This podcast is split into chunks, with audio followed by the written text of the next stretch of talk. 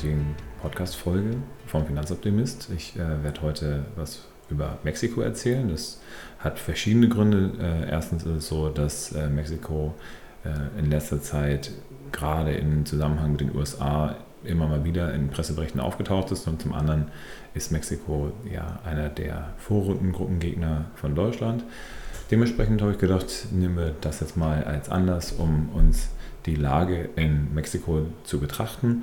Ich werde da auf ein paar kleinere Aspekte eingehen und ähm, ein paar größere Missstände vielleicht auch nochmal ansprechen. Ähm, wir haben in Mexiko eines der bevölkerungsreichsten Länder der Welt mit 125 Millionen Menschen. Es ist auf Platz 11 und äh, ist das einwohnerreichste spanischsprachige Land der Welt und ähm, befindet sich wie jetzt mittlerweile auch durch äh, amerikanische Präsidenten bekannt ist, südlich von den USA und ähm, umfasst im Endeffekt die, die gesamte, äh, den gesamten unteren Teil des äh, nordamerikanischen ähm, Kontinents und ist dementsprechend sowohl am Atlantik als auch am Pazifik vertreten. Wir haben ähm, im Golf von Mexiko auch eine der größten Ölkatastrophen der Menschheitsgeschichte gehabt ähm, durch Deepwater Horizon, die dort ja ähm, havariert ist, wie man das heutzutage sagt. Also dementsprechend da eben auch umwelttechnisch äh, sehr große Probleme. Es gibt aber auch andere große Umweltproblematiken. Und zum ähm, einen ist es dann auch das Thema Avocado, beziehungsweise insgesamt der, die Landwirtschaft, die sehr raubbauend dann betrieben wird. Das heißt, äh, wir haben dort große Produzenten, die eben vor allen Dingen für den Export dann die äh, Sachen liefern. Und das bedeutet, wir haben ähm, eben jetzt mittlerweile viele Kleinbauern, die bei großen amerikanischen oder israelischen Anbietern ihre Produkte nicht mehr selbst, sondern eben an andere verkaufen müssen. Dementsprechend ist es halt so, dass dort äh, eine Entwicklung ist, die ähm, sehr auf Abhängigkeit basiert, weil die, ähm, ja, die Kleinbauern nicht mit den Dumpingpreisen der USA mithalten können. Äh, es gibt da eben erschreckende Zahlen von den Exporten. Also interessanterweise ist es nämlich so, dass Spanien zwar auch ein Land ist, in, der, in dem sehr viele Avocados angebaut werden, aber faktisch keine äh, Avocado, die in Spanien produziert wird, überhaupt in Spanien gegessen wird, weil die meisten Sachen dann aus Mexiko, dem größten Produzenten von Avocado, ähm, von Mexiko geliefert werden. Und zwar bewegen wir uns da in relativ kleinen Größenordnungen, wie äh, die so irgendwo bei 40.000 Tonnen sich bewegen. Ähm, denn alleine 100.000 Tonnen Avocado wurden für den Super Bowl dieses Jahr dann eingeführt. Und äh, insgesamt 2 Millionen Tonnen Avocado werden äh, jährlich dann in die USA weitergegeben. Das führt zu äh, sehr großen ökologischen äh, Problematiken, denn es wird relativ viel Regenwald äh, bzw. Wälder dort auch teilweise per Brandstiftung gerodet. Und ähm, das sind eben ungefähr 500 Hektar pro Jahr, die dort äh, ja, entwaldet werden. Das ist auf jeden Fall schon mal eine sehr, sehr bedrückende Zahl. Ähm, da ist es halt in Anführungsstrichen auch nicht mehr ganz so dramatisch, dass äh, eben auch Drogenkartelle jetzt Interesse in dem Bereich dann haben.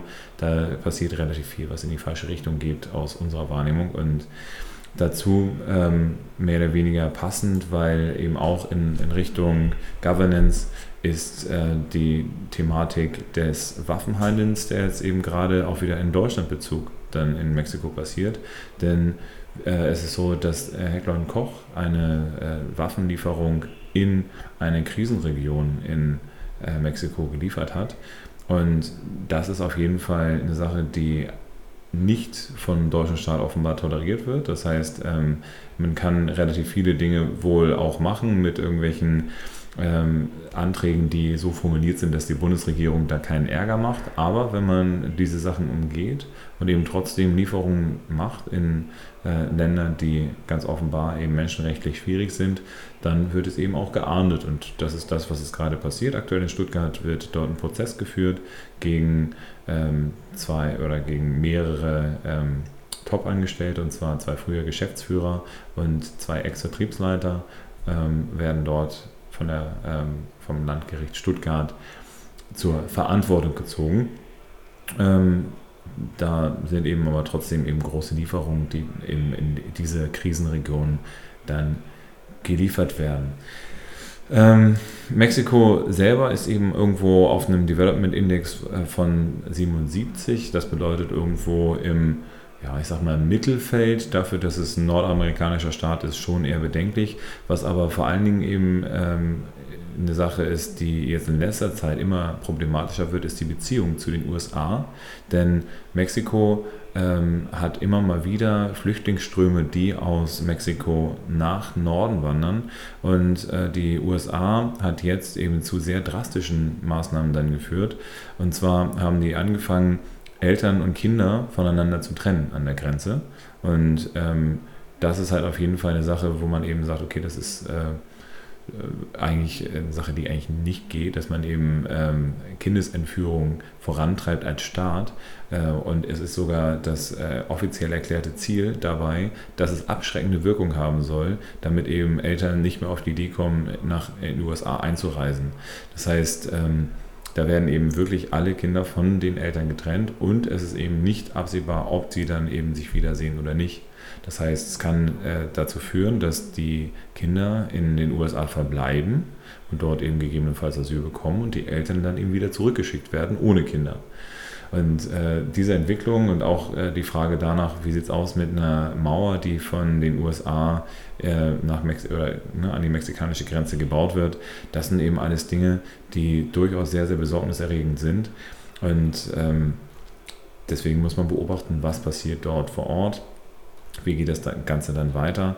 Und äh, hoffen wir mal darauf, dass äh, Mexiko sich da in dem Bereich ein bisschen fangen wird und eine Entwicklung hinnimmt, die sich dahingehend auch verbessert. Denn es gibt auch gute Impulse, denn die äh, Mexikaner bekommen eine Umwelt, äh, Education, also das heißt, die bekommen eine, ähm, ein Fach, wo es dann um Umwelt, um umweltschonendes Wirtschaften dann geht, wenn mehrere Leute dort äh, ja, voranschreiten, dann könnte das unter Umständen auch eine gute Entwicklung für Mexiko bedeuten. Und eine andere Sache, die äh, leider eine äh, völlig äh, falsche Entwicklung ist, Mexiko ist leider eben auch das Land, wo die größte Aufzeichnung von sexueller Gewalt gegen Frauen dann stattfindet. Und ähm, das ist natürlich eine Sache, die auf jeden Fall äh, ja, sehr, sehr schwierig ist und ähm, die auch leider widerspiegelt, wie die aktuelle Situation in Mexiko sich aktuell befindet. Dementsprechend leider nicht viel Positives zu berichten über, äh, über den Staat und die Entwicklung ist leider eher in die falsche Richtung und auch äh, die Drogenkartelle in Mexiko sind äh, immer weiter im, im Vormarsch und ähm, da ist es halt so, dass äh, eben dort hochmoderne Schusswaffen und so weiter dann auch gehandelt werden. Von daher gucken wir uns mal an, wie, sie, wie die Entwicklung weitergeht. Und ähm, das war es jetzt erstmal von mir für heute, ähm, vom Finanzoptimist. Ich äh, freue mich, wenn ihr mich auf meiner Facebook-Seite Finanzoptimist dann besucht oder auf meiner Homepage finanzoptimist.com und freue mich, wenn ihr mir weiter zuhört. Bis nächste Woche, euer Finanzoptimist.